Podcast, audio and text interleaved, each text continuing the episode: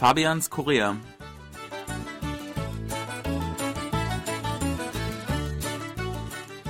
Willkommen zu Fabians Korea. Es begrüßt Sie Fabian Kretschmer und mit mir im Studio ist Sebastian Razzalo, liebe Hörer. Wenn Sie in Deutschland wohnen, sagen wir mal in einer deutschen Großstadt, dann kennen Sie sicherlich eine folgende Alltagsanekdote. Ihnen erzählt ein Bekannter und beschwert sich, ah, es hat wieder eine neue Bau Baustelle aufgemacht oder mein Schulgebäude, wo ich früher zur Schule gegangen bin, ist abgerissen worden oder ein Kaufhaus um die Ecke hat dicht gemacht und ist pleite gegangen und da ist jetzt eine neue Kette, sagen wir ein McDonald's.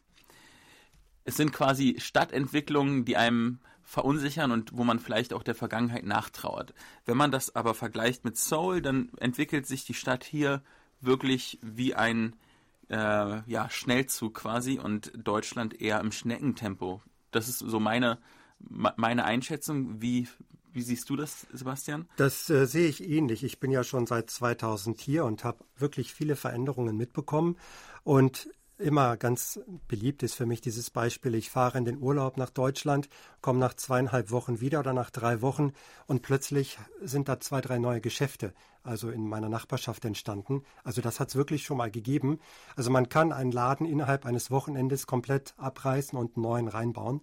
Also äh, das geht einfach ruckzuck und genauso wird das äh, mit äh, Häusern gemacht. Also mhm. Wenn man sich zum Beispiel alte Fotos aus den 50er Jahren von Seoul anschaut, dann erkennt man die Stadt eigentlich nicht wieder. Man muss ja sehen, damals war äh, Seoul wie eigentlich ganz Korea vom äh, Koreakrieg zerstört und ähm, ja, Seoul bestand eigentlich zu großen Teilen auch aus Barackensiedlungen. Es, es, war relativ ärmlich und es war damals auch wesentlich kleiner, also ungefähr, sagen wir mal, eine Million Einwohner. Und die ganz schnelle, rasante Industrialisierung ging ja eigentlich so richtig in den 60er Jahren los und da sind die Massen nach Seoul gestürmt. Ja, und dann brauchte man Wohnraum und hat also angefangen, diese Apartmentkomplexe zu bauen, die ja auch das Stadtbild prägen. Und äh, diese Apartmentkomplexe werden jetzt ersetzt durch neue Komplexe, die aber einfach noch höher sind. Ja, schon, man kann sagen, eigentlich das Motto ist höher, schneller, weiter. Die Apartments haben sich aber auch verändert.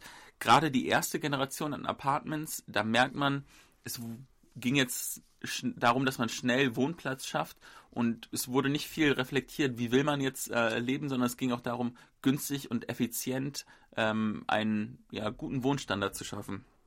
Ja, die sahen eigentlich alle gleich aus, kann man äh, ehrlich so sagen. Irgendjemand sagte mal, das wären Streichholzschachteln gewesen, ist vielleicht ein bisschen übertrieben, mhm. aber sie sahen wirklich alle gleich aus und das hat sich geändert. Man versucht jetzt ein bisschen Vielfalt da reinzubringen, ein bisschen äh, Variation in die Fassaden reinzubringen, mit neuen Materialien zu arbeiten, mit anderen Farben zu arbeiten und auch mehr Grün drumherum anzupflanzen oder auf den Dächern. Also das sieht einfach viel schöner aus mittlerweile ich denke, die Wahrnehmung von Apartmenthäusern als Europäer und als Koreaner sind durchaus grundverschieden. Denn äh, ich denke, Apartments repräsentieren in Korea vor allem Fortschritt.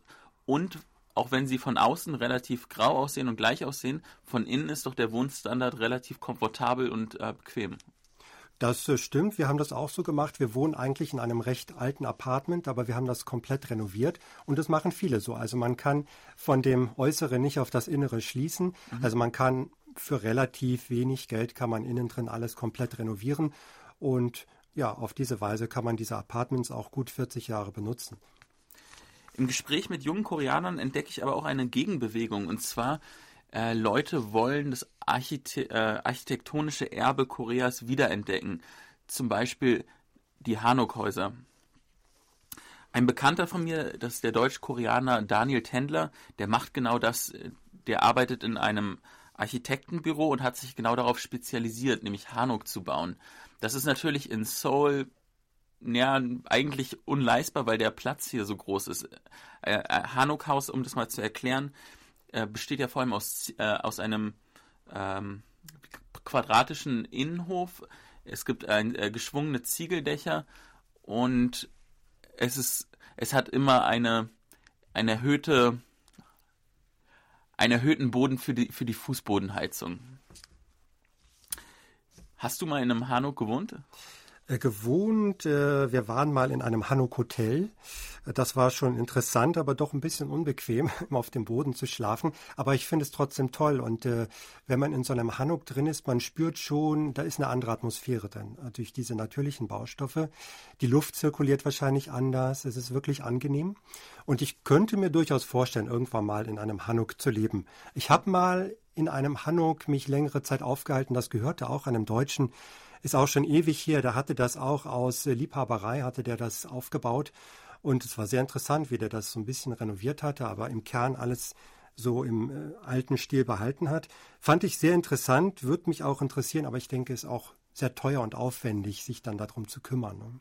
Verstehe, aber wer interessiert ist an alten Hanuk-Gebäuden und äh, trotzdem in moderner Fassung erleben will, den, dem würde ich empfehlen, nach Ixondong in Jongdo-gu zu gehen. Das war eigentlich ein Viertel, was gar nicht hip war, sondern eher ein bisschen ärmlich. Und in den letzten zwei Jahren hat sich da echt extrem viel entwickelt. Es gibt äh, hippe Restaurants, äh, koreanische, äh, mit Fusion, also gemixt mit westlicher Küche. Und es ist eigentlich ein, ein, wirklich total schickes Ausgehviertel geworden, aber mit äh, traditioneller Architektur. Das klingt sehr interessant. Ich denke, da sollte ich mal hingehen. Das war's von Fabians Korea. Mein Name ist Fabian Kretschmer. Und Sebastian Ratzer sagt auch auf Wiederhören.